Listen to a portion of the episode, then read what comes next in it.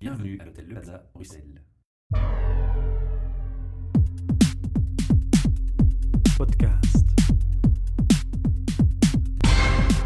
Bienvenue pour un nouvel enregistrement de nos podcasts depuis l'hôtel Le Plaza Bruxelles qui, comme chaque mois, nous accueille. Un projet qui, je le rappelle, est sponsorisé par Talent Square. Alors devant moi et à côté de moi, j'ai d'autres intervenants. On va d'abord présenter les dames, on va être galant. Amanda Gillen, qui est notre nouvelle animatrice pour nos podcasts et qui justement travaille aussi pour Talent Square et qui représente Talent Square. Salut. Voilà.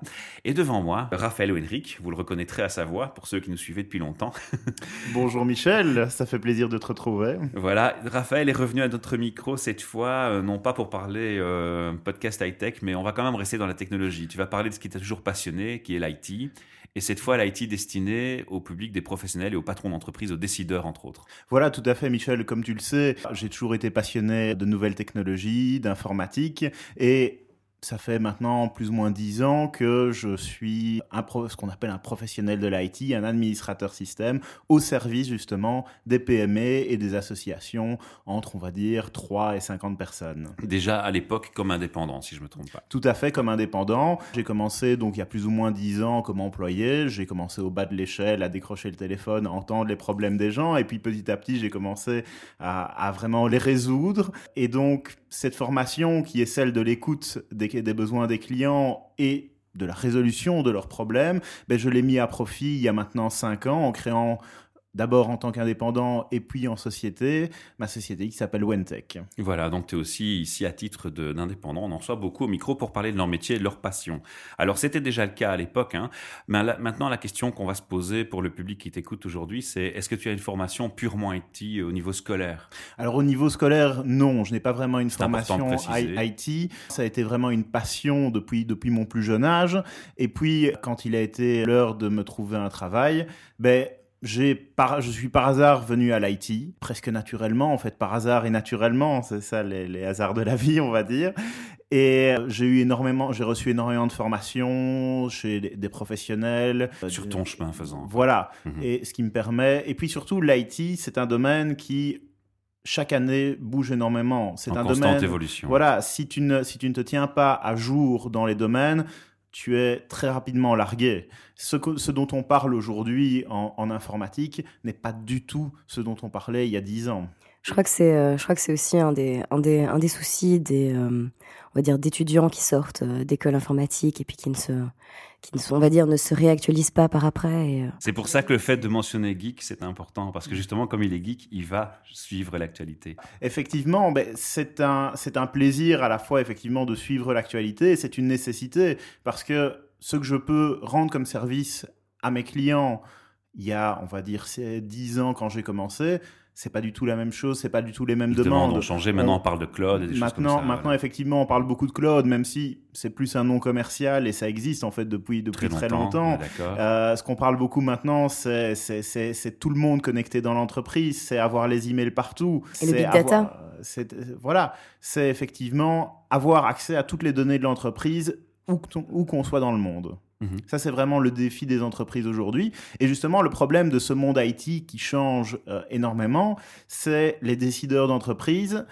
généralement, ne s'y retrouvent pas. Et OK, on leur dit réseau informatique et eux ne savent pas faire la différence entre un réseau informatique, on va dire domestique, comme ils ont chez eux à la maison, avec, avec leur PC, leur PC de, des gens qui vivent avec eux et tout le monde doit, doit aller sur Internet, et puis c'est tout, et un vrai réseau informatique d'entreprise.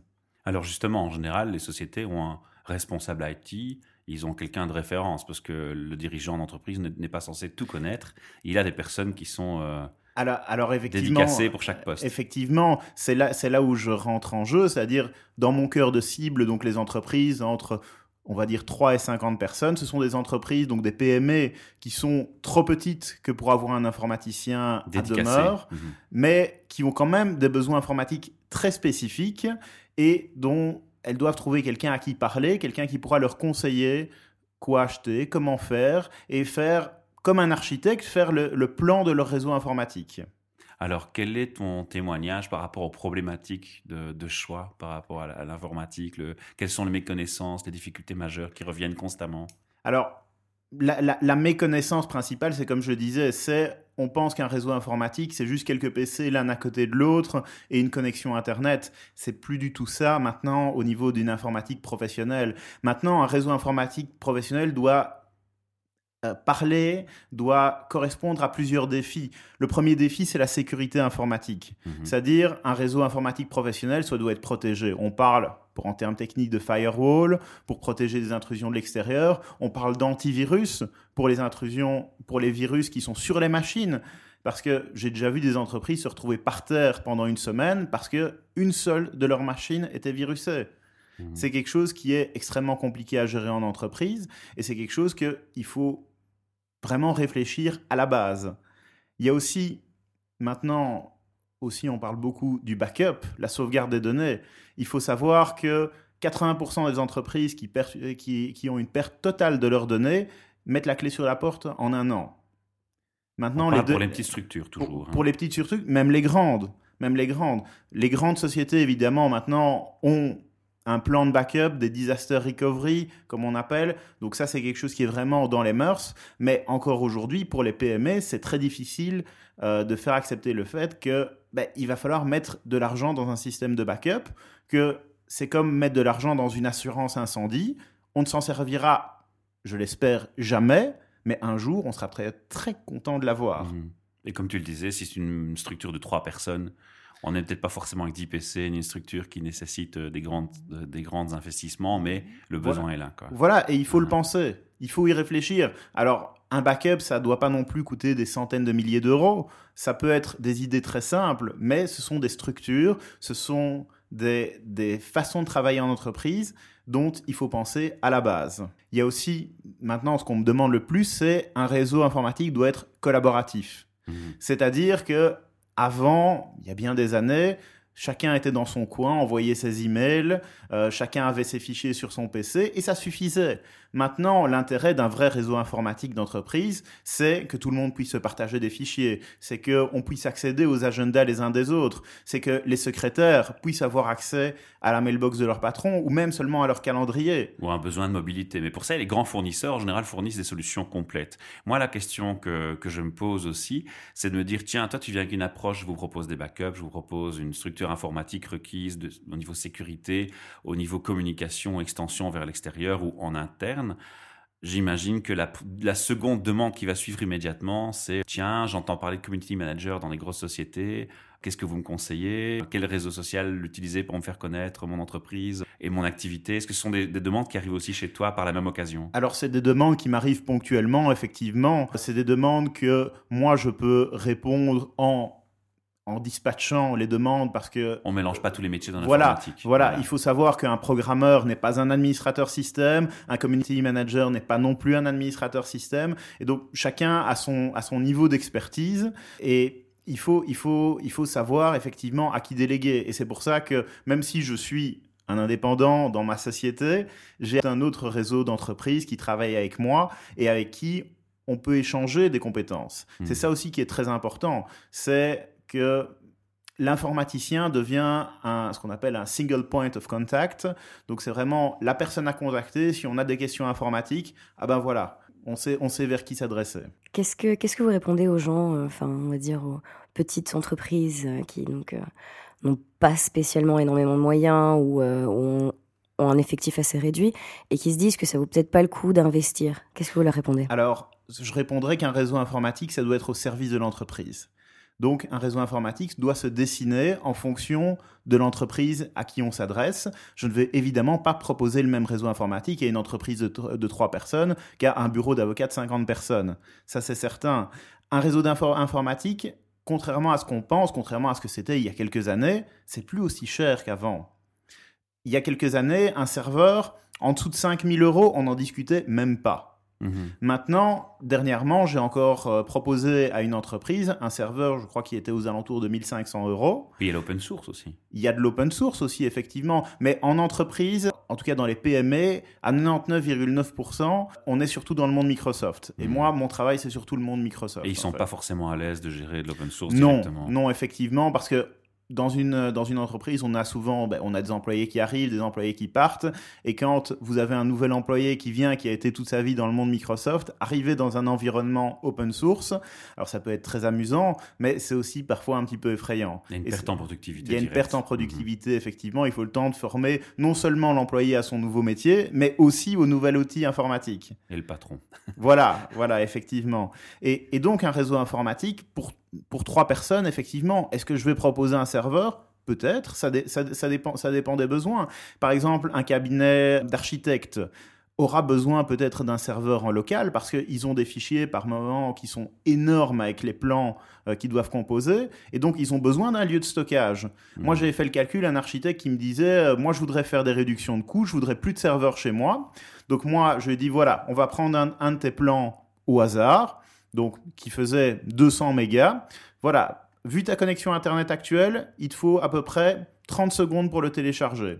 Donc pour chaque fichier que tu vas vouloir ouvrir, tu vas devoir attendre 30 secondes pour, le, pour euh, rien qu'attendre qu'il vienne sur ton PC. C'est quelque chose qui en fin de journée devient infernal. Quand on, quand on veut accéder à ces données... Il faut pas qu'il y ait de problème de connexion. Voilà, il faut pas qu'il y ait de problème de connexion une société qui ne gère que des documents Word ou qui est extrêmement mobile, alors oui, on peut parler d'une infrastructure 100% cloud, avec un serveur qui justement, Microsoft propose ça euh, beaucoup, Google aussi, euh, avec des documents qui sont stockés en ligne, et les gens, c'est génial parce que les gens peuvent y accéder de partout. Ils sont chez un client à l'autre bout de la Belgique, et ben c'est comme s'ils étaient à leur bureau chez eux. Alors j'imagine que viennent aussi des questions d'actions qui peuvent être prises sur des simples comportements. Parce que quand on parle de sécurité, de firewall et d'antivirus, on peut peut-être aussi déjà dire que ton rôle, c'est peut-être de commencer par éduquer les gens. Un patron d'entreprise qui n'est pas sensible à ces aspects-là, tu peux mhm. déjà le sensibiliser sur le fait que voilà, on n'ouvre pas une pièce jointe n'importe comment, sans mhm. savoir de qui elle vient et à, n'importe quel prix. On s'inscrit sur LinkedIn, on a une notification, il faut pas forcément cliquer dessus directement. C'est peut-être mieux d'aller voir sur la plateforme directement. Enfin, tu vois ce genre de conseils. J'imagine qu'on te les demande ou tu, les donnes proactivement? Bien, sûr, je les donne, je les donne déjà proactivement. Généralement, quand quelqu'un. Ça, c'est zéro coût effectivement, quand quelqu'un arrive dans une entreprise, généralement, même si je peux faire tout le travail à distance d'installation de l'utilisateur dans son, dans son nouveau domaine, eh bien, généralement, j'aime bien aller sur place pour discuter avec l'utilisateur, lui montrer comment fonctionne le réseau et lui donner aussi quelques, quelques trucs et astuces. Tu joues le rôle de coach informatique alors Oui, parce qu'il faut le faire. C'est prendre, prendre 10 minutes pour expliquer à quelqu'un les bonnes pratiques en informatique, c'est mieux que de passer deux semaines dans un réseau parce que cette personne a cliqué là où il fallait pas, même en toute bonne foi. Et, et, et, moi, je me retrouve à travailler jusque, jusque 3 heures du matin tous les jours parce qu'il faut trouver quel est l'ordinateur virusé dans le réseau et que, et que ça ne va pas. Mhm. Mais effectivement, mais ça va beaucoup plus loin que ça, Michel. C'est que les gens, les, les, les dirigeants d'entreprise n'ont pas cette culture informatique. Donc, effectivement, il y a toute la question de la sécurité informatique, mais il y a aussi la question de qu'est-ce que je veux faire avec mon réseau informatique. Et même la question de la phrase que j'entends souvent, c'est ah ben ma machine elle tourne toujours, donc je vois pas pourquoi je devrais la remplacer. Moi j'ai vu des machines qui mettaient parfois 10 minutes à se lancer, puis après qui, plantaient toutes les demi-heures et les, gens ne voyaient pas l'intérêt de, remplacer pour une nouvelle machine il faut savoir que un réseau. Ça tourne, c'est bon, quoi. Ça tourne, ça tourne, c'est bon, oui. Mais ça devient surtout une très très grosse perte de temps au bout d'un moment. Ça devient. Alors j'avais fait le calcul pour. Et de euh, productivité. j'avais fait le calcul pour un de mes clients. Je crois que je lui ai calculé que il perdait plus ou moins une semaine de travail par an à, attendre que son ordinateur se lance. Ce qui, est, ce qui est gigantesque. On peut faire le calcul en termes de salaire, en termes de productivité, c'est énorme. C'est pour ça que moi je dis un réseau informatique, ça a ce que j'appelle un coût absolu. C'est-à-dire, ça a le coût que vous allez payer à l'achat de ce réseau informatique, donc le matériel, l'installation du réseau, mais ça aussi, ça, ça, en plus de ce coût, il faut ajouter le coût du support, et il faut ajouter aussi le coût d'indisponibilité. Donc quand vous ne pouvez pas travailler, un ordinateur, même si vous ne voyez pas l'argent sortir de votre compte en banque, eh bien, votre employé ne rapporte pas. Les gens oublient trop souvent la, rentrée ou manquer parce qu'en fait, c'est pas un flux qu'ils voilà. conscientisent. Et, et, ne serait-ce qu'aussi d'ambiance dans l'entreprise. On parle beaucoup dans les ressources humaines de rendre l'entreprise agréable aux différents collaborateurs. Moi, je vois la différence en entreprise avant mon passage et après les gens ont beaucoup plus envie de travailler avec un outil performant, avec un outil dont, ils sentent à l'aise avec. Par rapport à des vieux PC euh, qui démarrent encore sous Windows XP. Euh. J'ai vu pire encore. J'ai vu un qui tournait sur Windows 98. Ah, ça arrive. C'est assez, c'est assez, c'est assez choquant. Interpellant, en tout cas. Mais, moi, moi, moi, j'en suis dans ma carrière à mon dixième operating system de serveur, donc j'ai à peu près vu tout et n'importe quoi. Uh-huh. Je te propose de faire un cadeau au public qui nous écoute et qui sont euh, petites entreprises, petits indépendants, en leur donnant un ou deux conseils sur comment choisir un bon mot de passe, par exemple. Choisissez un mot de passe déjà que vous pouvez vous rappeler. C'est déjà la première chose. La deuxième chose, il faut, on demande maintenant des mots de passe complexes, c'est-à-dire majuscules, minuscules, chiffres, caractères spécial. Ça doit pas être spécialement extrêmement compliqué pour vous.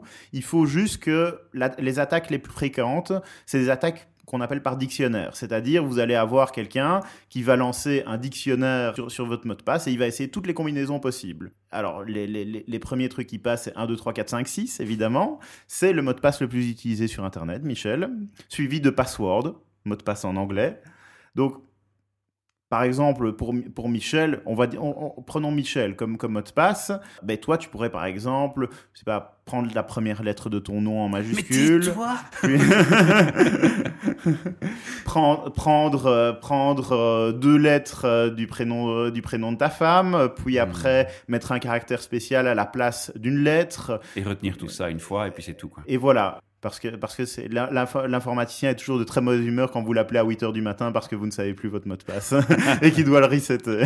C'était le mot de la fin, Raphaël. Je te remercie de t'être déplacé jusqu'à nous pour partager ta passion, nous expliquer ce que tu fais et puis t'adresser aux dirigeants d'entreprise pour dire que tu es là aussi s'ils ont des questions, des choix à faire et on leur conseille de faire appel à toi puisque nous personnellement on te connaît. Merci Michel, ça m'a fait très plaisir encore une fois de te retrouver et d'apprendre à connaître Amanda. C'était un plaisir. Pour sa première interview. à bientôt les amis. Au revoir. Au revoir. Podcast.